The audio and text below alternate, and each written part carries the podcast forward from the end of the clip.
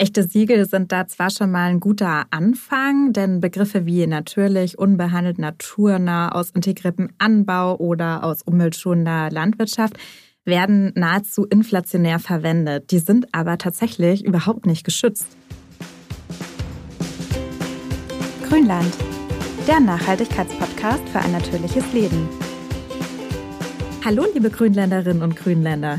Ja, wir reden ja oft drüber, dass ihr möglichst zu Bioprodukten greifen solltet. Im Alltag ist es aber oft gar nicht so leicht oder sogar ziemlich verwirrend. Mhm. Denn allein bei uns in Deutschland gibt es mehr als 100 Biosiegel und Ökolabel im Umlauf.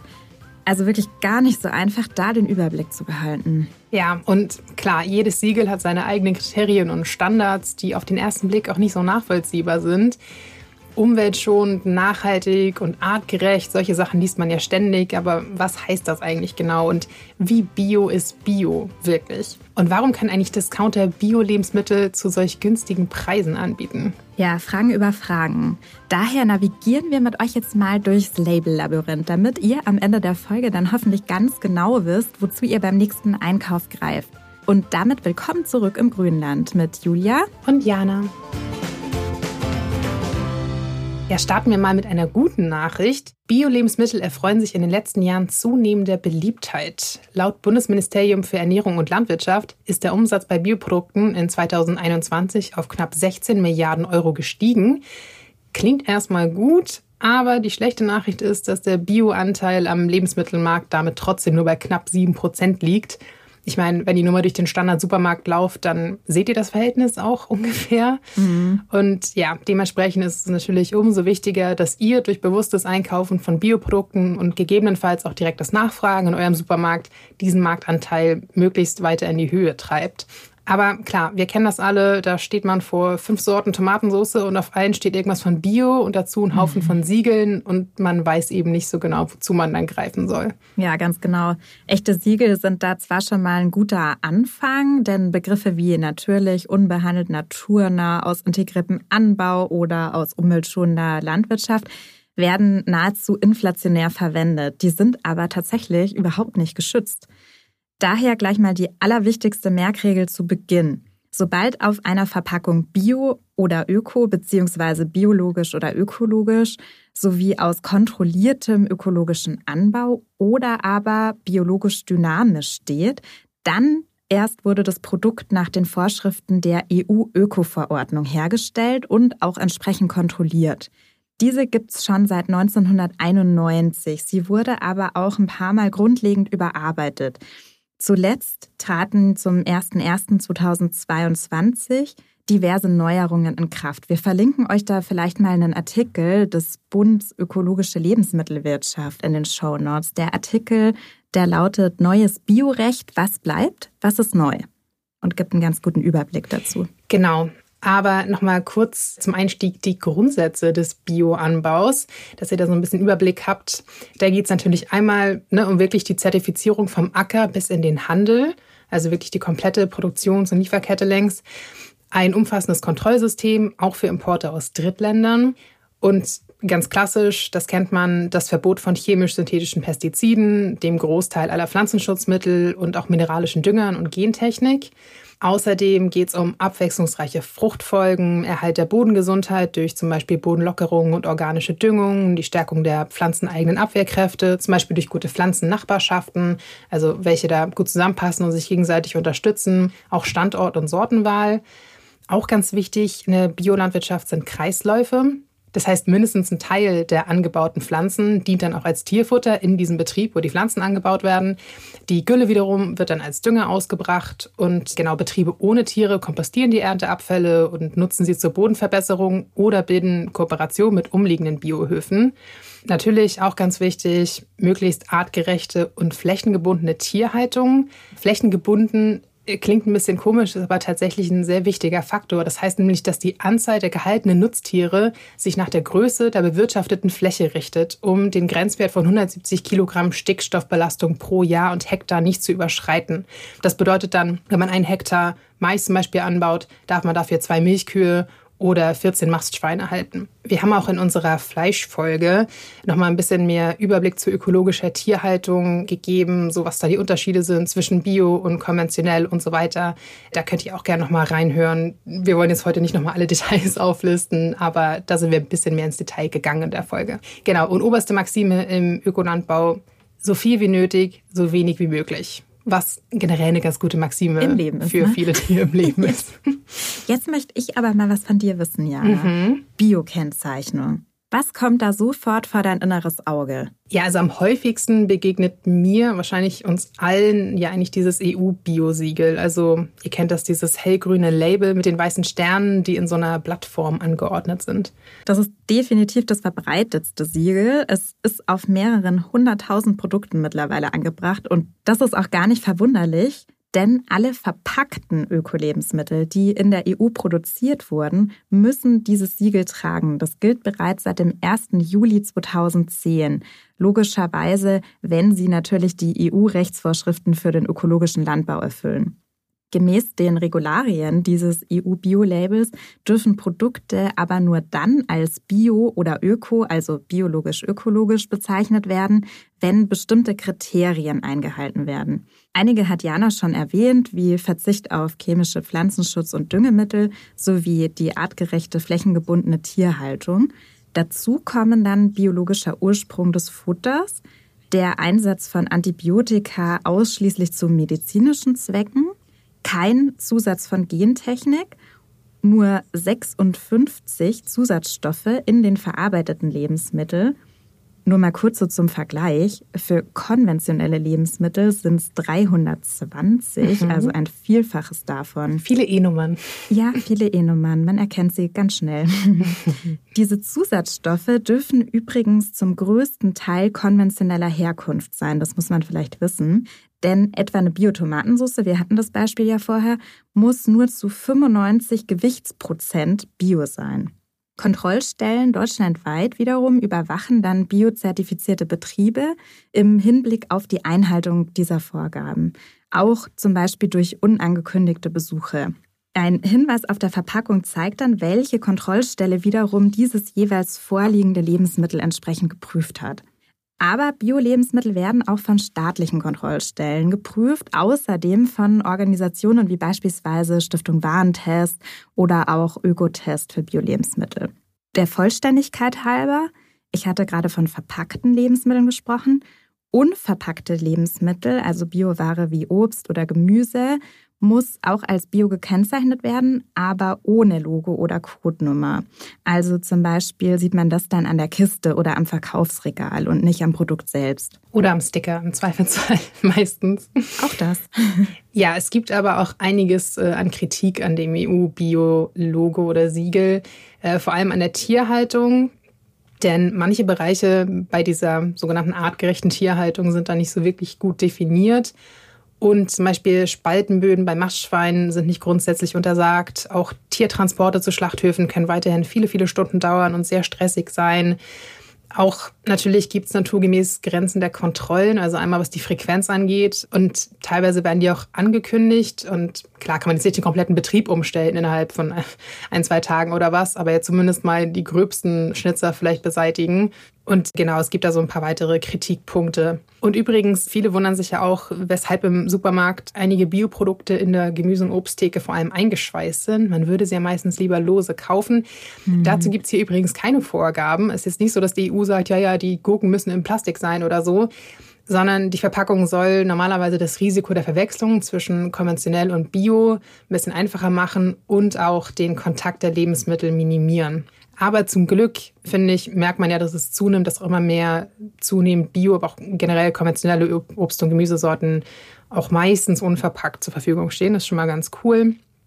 Ja. Aber ja, wie gesagt, also dieses EU-Biosiegel beziehungsweise die Einhaltung der EU-Öko-Verordnung bildet wirklich nur eine Basis. Also es ist so der Mindeststandard. Und dementsprechend können Hersteller dann auch diverse weitere Siegel aufbringen, zum Beispiel von privaten Handelsmarken und Verbänden oder auch das deutsche Bio-Siegel zum Beispiel. Also jetzt noch mal ganz kurz. EU-Biosiegel, deutsches Biosiegel. Wo ist jetzt da eigentlich der Unterschied, Jana? Äh, ja, das deutsche Biosiegel, das kennt ihr auch, das ist dieses weiße, sechseckige mit so einem grünen Rand. Das wird auch vom Bundesministerium für Ernährung und Landwirtschaft vergeben und kennzeichnet Lebensmittel aus kontrolliert ökologischem Anbau, logischerweise. Und die Kriterien richten sich aber ziemlich genau nach den Bestimmungen der EU-Bio-Verordnung. Also auch hier gilt, mindestens 95 Prozent äh, ne, müssen Bio sein und alles mögliche andere, was da so drin steht. Also im Prinzip sind die Kennzeichnungen ziemlich gleichzusetzen, aber ja, geben immerhin eine erste Orientierung. Und ihre Standards sind in jedem Fall deutlich besser als die konventionellen. Also das ist schon mal eine gute Sache, wenn ihr zu solchen Produkten greift generell. Deutlich mehr bieten aber bestimmte deutsche Anbauverbände, die sich selbst sehr hohe Ökostandards auferlegt haben. Natürlich auch immer auf Basis dieser europäischen Ökoverordnung aber dann eben mit eigenen Regeln obendrauf. Und LandwirtInnen entscheiden sich dann für eine Wertegemeinschaft, müssen auch wirklich ihren kompletten Betrieb umstellen. Und oft sind dann zum Beispiel erlaubte Zusatzstoffe deutlich weiter eingeschränkt, also nicht diese 56 oder was du da genannt hattest ja. und äh, diverse andere Dinge. Insgesamt gibt es mehrere solche Anbauverbände. Wir haben aber mal die bekanntesten drei rausgegriffen. Genau, ich starte mal mit Demeter, das kennen bestimmt alle von euch die bereits seit dem Jahr 1924 gemäß den Kriterien einer biologisch dynamischen Landwirtschaft nach Rudolf Steiner leben. Feld- und Viehwirtschaft, Saatgutproduktion und die Landschaftspflege sind mit einbezogen. Also es ist so ein gesamtheitliches Konzept, was dem zugrunde liegt.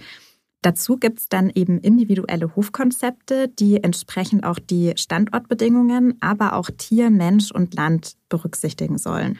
Es gibt da recht hohe Standards, insbesondere im Hinblick aufs Tierwohl, beispielsweise die muttergebundene Kälberaufzucht in einigen Betrieben, die Rinder dürfen ihre Hörner behalten, Hühnerhaltung erfolgt in kleinen Gruppen und so weiter. Also das sind so Dinge, die man dort eigentlich auch immer ganz gut erkennen kann. Mhm. Optimalerweise ist es so, dass die Höfe eigentlich einen weitgehend geschlossenen Betriebskreislauf abbilden. Das heißt, zugrunde liegt, dass die so wenig wie möglich auf Mittel von außen angewiesen sein sollen. Also beispielsweise eigene natürliche Düngemittel oder eben Futtermittel zum Großteil selbst erwirtschaften sollen. Ziel des Ganzen ist der Einklang zwischen landwirtschaftlicher Produktion und den Naturkräften. Aber das Ganze geht auch über den eigenen Hof hinaus. Also ein positiver Einfluss auf Natur, Lebensräume und Artenvielfalt ist erwünscht und sogar als Ziel formuliert. Allerdings sind die Demeter-Vorgaben oft eben keine Pflichten, sondern sogenannte Sollvorschriften. Und genau auf diesen Punkt zielt der Großteil der Kritik eben an dieser Form der Landwirtschaft auch ab. Mhm. Es gibt auch noch ein paar andere Kritikpunkte. Wir wollen jetzt nicht zu sehr ins Detail gehen. Es gab da mal eine ganz coole Folge von äh, MyThinkX. Das Format hatten, glaube ich, auch schon mal irgendwie empfohlen oder darüber gesprochen. Ja. Zu Demeter. Das könnt ihr mal anschauen in der ZDF-Mediathek. Das fand ich auch ganz interessant. Neben Demeter ist ja auch ein weiteres bekanntes Label Bioland. Dort wird dann ebenfalls Wert auf einen geschlossenen Betriebskreislauf gelegt, äh, sprich Produktions- und Futtermittel entstammen weitestgehend dem eigenen Betrieb. Außerdem haben Landwirtinnen die langfristige Haltung der Bodenfruchtbarkeit im Blick. Also auch schon bei der Standortwahl wird da zum Beispiel auf Schadstoffbelastung geachtet und natürlich später auch bei der Bodennutzung. Und Luft, Boden, Wasserschutz ist vorgeschrieben. Da gibt es dann verschiedene Regelungen. Außerdem ist die Förderung der Biodiversität festgelegt. Auch ein riesengroßes Thema, haben wir auch schon mal eine ganze Folge zu gemacht. Und da gibt es dann so eine Bewertung und Kontrolle mit einem Punktesystem. Und man muss jedes Jahr sozusagen so eine Mindestpunktzahl erfüllen oder erreichen. Mhm. Was ist dann ein schönes Verb? Erzielen. Passt schon erzielen. Ah, sucht euch was Schönes aus. Genau, das Ziel ist auch effizienter Energieeinsatz und ein hoher Anteil erneuerbarer Energien. Natürlich auch immer eine gute Sache. Dazu kommt soziale Verantwortung für Mensch, Tier und Land beziehungsweise Landschaft. Und grundsätzlich sollen eben alle Schritte und Maßnahmen so gewählt werden, dass die Schadstoff- oder Umweltbelastung so gering wie möglich bleibt. Und das gilt übrigens auch für die Lagerung mhm. und Weiterverarbeitung. Ja. Recht hohe Standards für die Erzeugung und Verarbeitung garantiert wiederum auch das Label Naturland, welchem wiederum auch sehr umfangreiche Richtlinien für den Produktzyklus von Anbau bis in den Handel zugrunde liegen. Die Regelungen zur nachhaltigen Wassernutzung in den Regionen mit knappen Wasserressourcen ist vorgegeben. Außerdem müssen mögliche Risikofaktoren ausgeschlossen werden, wie beispielsweise Altlasten, Kontaminationsquellen, zum Beispiel irgendwie Klärschlammausbringung oder solche Dinge. Und es gibt auch einen Mindestanteil von Hauptfruchthülsenfrüchtlern, spannendes Wort. Damit ist zum Beispiel Kleegras gemeint, ja, dass das in der Fruchtfolge eben vorkommt. Denn die bringen wiederum Vielfalt in die Fruchtfolge und binden so dann auch den Stickstoff aus der Luft und sind die natürlichste Düngerform. Zugekaufte Betriebsmittel, wie eben zum Beispiel Dünger und Futter, müssen wiederum auch Naturland zertifiziert sein. Es gibt generell auch sehr starke Einschränkungen beim Düngen. Außerdem besteht eine Positivliste mit allen zulässigen Reinigungs- und Desinfektionsmitteln für Maschinen, Geräte und Anlagen im Pflanzenanbau. Das ist schon sehr spezifisch, aber ja, schon auch sinnvoll, klar. Total, ja. Also nur vielleicht an der Stelle mal kurz eingehakt, wenn man sich diese Regularien der einzelnen Anbaubetriebe mal zu Gemüte führen möchte, das sind wirklich eine Vielzahl an Seiten, die einen da erwartet, durch die man mhm. sich da auch erstmal durcharbeiten muss. Also für Landwirtinnen, die sich da entsprechend für so eine Umstellung interessieren, ist das schon erstmal ganz schön viel Holz, was man sich da irgendwie draufschaufeln muss. Aber du hattest es eingangs ja gesagt, Jana, wenn man sich für so eine Gemeinschaft entscheidet, ist es eben auch eine Wertegemeinschaft, dieser Anbauverband. Dafür darf man dann entsprechend das Label nutzen, muss aber zeitgleich tatsächlich den ganzen Betrieb umstellen. Mhm. Aber nochmal kurz zurück zu Naturland, denn da gibt es beispielsweise auch ganz klare Vorgaben hinsichtlich der Tierhaltung. Auch in der Vegetationsperiode ist es so, dass Milchvieh oder Mutterkühe verpflichtend auf die Weide gehen dürfen, genauso wie Schafe oder Ziegen. Und auch die Bedingungen für Legehennen sind beispielsweise deutlich besser, also hinsichtlich Stall und Auslauf. Da gibt es auch konkrete Vorgaben.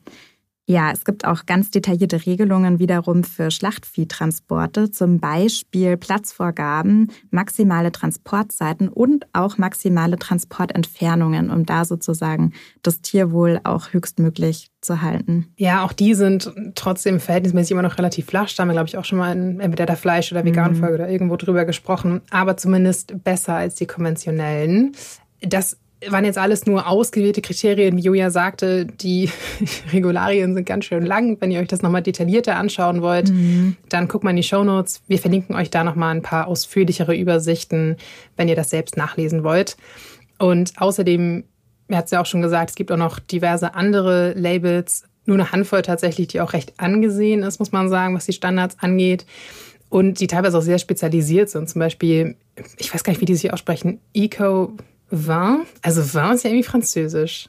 Und dann irgendwie, naja, jedenfalls das ist der Bundesverband für ökologischen Weinbau. Also gerade auch im Weinbau wird ja unfassbar viel an Chemie verspritzt. Das wissen auch, glaube ich, die wenigsten. Das sieht immer alles so idyllisch aus auf so einem Weinberg, aber so idyllisch ist das alles gar nicht. Ja. Also die bieten wirklich Biowein an, speziell. Oder sonst gibt es auch noch Neuland. Äh, die setzen sehr auf tiergerechte Nutztierhaltung und bäuerliche Fleischvermarktung. Dann gibt es noch, weiß ich auch nicht, wie man den ausspricht, ehrlich gesagt, Gä, Gä, Gäa, oder? Gäa? Also, Gäa. Ach, vielleicht von Gaia sozusagen? Ja. Ich dachte hm. so wie Pangäa, weißt du, wie dieser Urkontinent. Ja. Also Gäa. Also es wird G-Ä-A geschrieben. Die Leute sollen sich mal bessere Namen für ihre Labels ausdenken. So kleiner, ja. kleiner Aufruf an dieser Stelle. Jedenfalls, das wurde 1989 gegründet, um den Biolandbau in den neuen Bundesländern zu verbessern und zu fördern. Also so ja, haben viele so ihre kleine Spezialisierung. Da gibt es aber auch, wie gesagt, diverse Listen und so weiter. Wenn euch in eurem Supermarkt oder Bioladen oder so gewisse Label immer mal wieder ja, vor Augen kommen, vielleicht auch, weil sie regionaler dann irgendwie beliebter sind oder sowas, dann könnt ihr auch mal einfach mal selbst ein bisschen nachrecherchieren, was das Ganze bedeutet. Aber generell, glaube ich, haben wir hoffentlich klar gemacht, dass Bio definitiv besser ist als konventionell, egal wie die Standards jeweils sind. Aber trotzdem, natürlich kann man da immer noch, noch mehr drauf achten und nach noch besseren Produkten schauen. Ihr interessiert euch für einen naturverbundenen Lebensstil? Dann schaut doch mal unsere Zeitschriften an. In der Landidee, Landapotheke, Landidee Altes Wissen und vielen anderen Heften zeigen wir euch jede Menge einfache Tipps und Anregungen zum Selbermachen – mit denen ihr euren Alltag Stück für Stück umweltfreundlicher gestalten könnt und euch selbst jede Menge Gutes tut. Ob Heilmittel aus der Natur, clevere Haushaltstricks oder nachhaltiges Essen. Es sind die kleinen Veränderungen, die Großes bewirken. Alle Hefte findet ihr unter landidee.info. Damit gehen wir jetzt mal in die Supermärkte. Einige Eigenmarken von großen Handelsketten bieten ja ebenfalls Bioprodukte an. An der EU-Öko-Verordnung und damit eben am Mindeststandard orientieren sich beispielsweise Alnatura, Bio Bio von Netto, Edeka Bio oder auch Rewe Bio. Und das beantwortet so schon halb die Frage, warum Discounter es hinbekommen oder wie sie es hinbekommen, Bio-Lebensmittel zu sehr günstigen Preisen anzubieten. Es wird eben lediglich der Mindeststandard für die Kennzeichnung mit dem EU-Bio-Label geboten. Ja, zum einen das und zum anderen bieten Supermärkte in der Regel eben auch nur ein ausgewähltes Produktportfolio in dieser Bio-Qualität an, mhm. vor allem Grundnahrungsmittel. Ihr kennt das, man kriegt dann irgendwie so einen Standard-Tofu, Standard-Milch und so weiter. Also dieses eingeschränkte Sortiment, aber auch natürlich die ausgefeilte Logistik und da hier weniger Kosten fließen in diese ganze Preisgestaltung mit ein. Da kann ein Naturkostladen oder so ein spezialisierter Biomarkt mit Fachpersonal und auch einfach einer deutlich umfangreicheren Produktpalette nicht mitziehen. Außerdem haben natürlich die großen Handelsketten eine ganz andere Marktmacht, um da auch viel geringere Einkaufspreise bei den Betrieben oder den Zwischenhändlern zu realisieren. ErzeugerInnen können dann zwar mit einer klaren Abnahmemenge planen, was ja erstmal gut ist, allerdings müssen sie diese dann ja normalerweise auch zu einem deutlich geringeren Preis äh, gegenüber dem Fachhandel abgeben, was wiederum nicht gut ist. Also ja, ihr seht, es ist nicht so ganz einwandfrei. Trotzdem auch da, das ist natürlich auch eine finanzielle Entscheidung. Und wenn ihr sagt, ich kaufe im Discounter die Bioprodukte, dann ist es immer noch besser als das andere. Also auch da ne, kein schlechtes Gewissen haben. Jeder macht so, wie er kann. Aber letztendlich haben wir es eben wieder in der Hand, indem wir als VerbraucherInnen Faktoren wie soziale Standards, Regionalität äh, und die fachliche Qualifizierung der Mitarbeitenden auch ja, ein bisschen stärker in die Kaufentscheidung mit einbeziehen.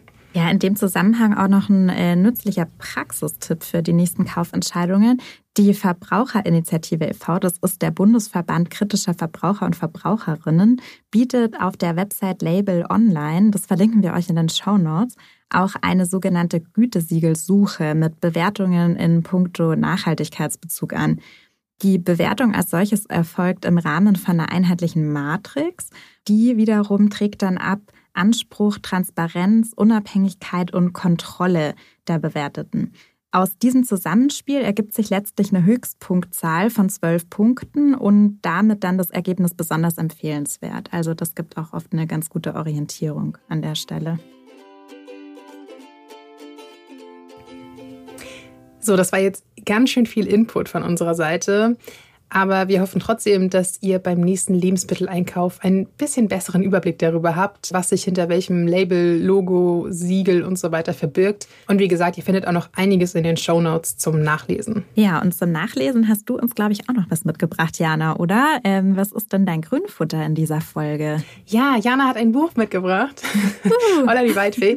Ich habe es tatsächlich auch schon, ähm, ich müsste lügen, vor ein paar Monaten gelesen. Aber wir hatten eine kleine Pause, deswegen musste ich es mir aufsparen. Und die Empfehlung gibt es jetzt an dieser Stelle. Das ist das Buch Gegen die Ohnmacht von Luisa Neubauer und ihrer Großmutter Dagmar Remsmar. Wenn ihr Luisa Neubauer ein bisschen verfolgt oder vielleicht auch ihren 1,5 Grad Podcast, dann wisst ihr, glaube ich, auch, dass sie eine sehr besondere Beziehung zu ihrer Großmutter hat. Und die beiden verbindet einfach ihr Einsatz gegen die Ohnmacht, wie der Titel sagt, angesichts der ganzen Krisen und Kriege der Welt. Und in dem Buch erzählen beide so ihre persönlichen und politischen Geschichten. Denn seit Luisa ein Kind ist, besprechen die beiden einfach große Fragen von Geschichte, Politik und Gesellschaft. Luisa beschreibt das ganz schön, wie sie, ich glaube, einmal die Woche oder so zu ihrer Oma geht nach der Schule und dann quasi ihren Rucksack abstellt und sagt, so, heute haben wir das und das gelernt. Und dann unterhalten sich die beiden irgendwie stundenlang. Es ist total nett. Und ja, dementsprechend haben die beiden einfach auch sehr früh jeweils im Leben eine eigene starke Haltung gefunden, machen sich aber auch Gedanken zu ihren Privilegien und wie man ihnen gerecht wird. Das fand ich auch ganz spannend in dem Buch. Und äh, ja, Dagmar Remsmar hat damals den Nationalsozialismus miterlebt. Ihr Vater kam auch selbst in einem Konzentrationslager ums Leben. Und mhm. Luisa Neubauer wiederum musste in ihrer Jugend verstehen, dass ihr Land seine Menschen eben nicht wirklich vor der Klimakrise schützt und äh, verlor dann im Studium auch ihren Vater. Und ja, trotzdem kämpfen die beiden unermüdlich im kleinen und auch großen Rahmen gegen die Ohnmacht und stellen sich ja, der eigenen Verantwortung, wie wir es ja eigentlich alle tun sollten, im Rahmen unserer Möglichkeiten. Ich muss sagen, in dem Buch fand ich tatsächlich besonders die Geschichte der Großmutter spannend. Ich würde auch behaupten, die nimmt einen etwas größeren Teil ein wahrscheinlich auch einfach, weil ihr Leben deutlich länger ist als das von Luisa und sie wahnsinnig viele mhm. Sachen gemacht hat und wirklich von großen Aktionen, dass sie echt vor riesigen Konzernen da irgendwie spricht, auf so großen Veranstaltungen bis hin zu, weiß nicht, sie schreibt einen Brief an ihre Nachbarin, dass ihr Gärtner bitte keinen Laubbläser mehr benutzen soll. Also, also wirklich die komplette, komplette Bandbreite. Die Bandbreite des Lebens. Genau. Ich muss sagen, Von Luisa hingegen fehlten mir so ein bisschen mehr Details. Also ich habe mhm. dem Buch, glaube ich, letztendlich vier von fünf Sternen gegeben, weil ich einfach noch mehr gerne zu ihrer Aktivismusarbeit erfahren hätte. Das fand ich kam ein bisschen zu kurz eigentlich. Weiß ich nicht, was die Entscheidung dahinter war. Aber ansonsten trotzdem auf jeden Fall ein sehr lesenswertes äh, Buch und auch recht kurz ich will nicht lügen, ich glaube 150, 200 Seiten oder sowas. Ist wirklich recht schnell durch. Ich habe es tatsächlich als Hörbuch gehört, von Luisa Neubauer auch selbst gelesen. Kann ich auch empfehlen. Ich finde, sie hat eine ganz angenehme Stimme eigentlich. Genau, wenn ich darf, würde ich kurz gerne ein ja. kleines Stück vorlesen. Und zwar ziemlich vom Ende des Buches, einfach um, um zu zeigen, was so, was so die Lehre eigentlich sein soll am Ende. Ja, gerne. Geschichten gegen die Ohnmacht sind nicht zwangsläufig Geschichten des Gewinns. Im Gegenteil. Viel öfter sind es Geschichten, in denen es um Verzweiflung geht, um Niederlagen. Ohnmacht wird nicht erst dort überwunden, wo schon alles gewonnen ist, wo Gerechtigkeit eintritt oder radikaler Klimaschutz. Ohnmacht wurde bereits überwunden, um überhaupt in die Nähe dessen zu kommen. Geschichten gegen die Ohnmacht beginnen folglich viel weiter vorne, in der Dunkelheit. Sie beginnen mit der Haltung, mit der die Unverrückbarkeit der Ereignisse bezweifelt wird, mit der die Wirklichkeit als angeordnet, nicht als zementiert verstanden wird. Geschichten gegen die Ohnmacht handeln von den Momenten, in denen aus dieser Haltung Handlung erwächst. Sie beschreiben die vielen vergeblichen Versuche, die es brauchte, um sich Schritt für Schritt nach vorne zu bewegen. Menschen setzen sich nicht überall auf der Welt ein, weil sie wissen, dass das alleine reicht, sondern weil sie wissen, dass es irgendwer irgendwo anders auch tut. Weil sie wissen, dass jemand auf sie zählt. Ich weiß nicht, irgendwie macht mich das immer emotional, diese Stelle, aber ich finde das total, mhm. Äh, total schön, dass man irgendwie so sieht, ja, es ist egal was man macht, es ist immer gut, sich einzusetzen ja. und äh, gerade wenn man sich irgendwie total ohnmächtig fühlt, dann ist ja so der erste Impuls, sich irgendwie einzuigeln, zu sagen, ja, hat ja eh alles keinen Sinn und warum soll ich überhaupt anfangen? Und ich finde genau diese, dieses, ähm, mir fällt gerade das deutsche Wort nicht ein, dieses Sentiment irgendwie ganz schön, dass man sagt, also viele andere auf der Welt verlassen sich aber darauf, dass du auch deinen kleinen Anteil leistest ja. und nur so kann das ja. Ganze funktionieren. Das hat man ja auch so ein bisschen hautnah gespürt, gell, angesichts einfach dieser Vielzahl an Krisen, die so in der letzten Zeit über einen hereingebrochen ist, dass man sich einfach auch so ohnmächtig gefühlt hat. Und das haben ja viele beschrieben, dass sie so dieses tun und was kann ich denn machen, und ich möchte irgendwie was, was bewegen und irgendwie was beitragen oder was Gutes tun, dass das für sie sozusagen dann der entscheidende Punkt irgendwie geworden ist, einfach um sich auch ja nicht so ausgeliefert zu fühlen. Genau. Also ich finde, das Buch motiviert auf jeden Fall dazu und gibt, wie gesagt, kleine und große Beispiele. Man muss ja nicht direkt irgendwie von einem großen Fast-Fashion-Konzern sich hinstellen und sagen, eure Betriebspraktiken sind furchtbar. Aber ne, mal die Nachbarin ansprechen, dass sie halt eben bitte keinen Laubbläser benutzen soll ist auch schon Aktivismus. In, in kleinen Form, aber immerhin. Genau, Julia, du hast noch eine gute Nachricht für uns mitgebracht. Ja, ich habe eine gute Nachricht mitgebracht. Und zwar ab dem Jahr 2030 soll es nur noch klimafreundliche Neubauten geben in der EU. Und bis zum Jahr 2050 sollen auch alle Bestandsbauten umgerüstet werden. Relativ ambitioniertes Ziel. Es gibt immer so ein paar Ausnahmen natürlich. Gerade in Bezug irgendwie auf denkmalgeschützte Gebäude oder die beispielsweise auch für religiöse Zwecke genutzt werden oder ähnliches. Zudem ist ein Ziel formuliert für mehr Nutzung von Solarenergie, auch wiederum ab 2030 für alle neuen Wohngebäude. Da an der Stelle habe ich noch ein ganz spannendes Projekt entdeckt. Ähm, und zwar müssen Solarzellen künftig vielleicht eben nicht mehr nur irgendwie schwarze oder dunkelblaue, wie auch immer, Flächen sein, sondern können sich auch ganz hübsch in Architektur einfügen, wie zum Beispiel in Form von Terrakotta-Ziegeln. Okay. Wie wird das gehen, fragt ihr euch vielleicht jetzt. Und da gibt es aktuell einen Familienbetrieb aus Italien und der wiederum stattet im Rahmen eines EU-geförderten Projekts damit die historische Stätte von Pompeji aus. Spannend. Es gibt da so unsichtbare Solarpaneele, die in Pompeji eben schon zum Einsatz kommen und für die Beleuchtung der dortigen Gebäude sorgen. Und die wiederum werden als traditionelle PV-Ziegel bezeichnet. Die stammen tatsächlich aus so einer ganz kleinen italienischen Stadt und einem Familienbetrieb in Venetien, die die entwickelt und sich auch haben patentieren lassen. Da werden die Photovoltaikzellen letztlich mit der Hand eingearbeitet und dann mit einer Schicht aus Polymermasse bedeckt. Und somit kann beispielsweise auch das Aussehen von Holz, von Beton, von Stein oder aber eben auch von Ziegeln erzeugt werden. Das heißt, das kann eben langfristig nicht nur eine Lösung für Dächer sein, sondern beispielsweise auch für Wände oder Böden, wo das dann installiert werden kann. Und sollte sozusagen dieses Projekt erfolgreich sein, dann gibt es auch schon Anmeldungen aus anderen EU-Ländern, die das ganz gerne eben testen würden. Richtig cool. Vor allem halt so ne, für Städte, die so Denkmal geschützt sind oder wo man irgendwie das Stadtbild nicht ruinieren will oder so. Oder auch ganz viele Leute, die einfach sagen, ich will keine Solaranlagen, das ist hässlich auf meinem Dach. Wo ich immer denke, ist doch egal, du guckst doch dein Dach von innen nicht an. Aber aber für einige kann das natürlich äh, dann irgendwie ein Faktor sein, dass man sagt, okay, wenn man es ja. gut einbauen kann, sozusagen, dass es nicht auffällt. Das kann zumindest dieses Argument vielleicht entkräften mhm. in Zukunft. Ja, also ich bin ganz gespannt, wie es damit weitergeht. Vielleicht auch noch mal ein kurzer Ausblick an der Stelle. Wir haben nämlich auch eine Folge geplant zum Thema umweltfreundlich bauen und renovieren, die Ende März erscheinen soll. Also freut euch auch schon mal darauf. Genau, bis dahin ist noch ein bisschen hin. Da kommen noch ein paar andere Folgen dazwischen. Und dementsprechend hören wir uns dann hoffentlich in zwei Wochen schon wieder in unserer nächsten Folge. Und bis dahin macht's gut, abonniert und bewertet wie immer gerne unseren Podcast. Das hilft uns sehr. Ja, unbedingt. Wir freuen uns darüber. Dann bis in 14 Tagen. Macht's gut. Tschüss. Ciao.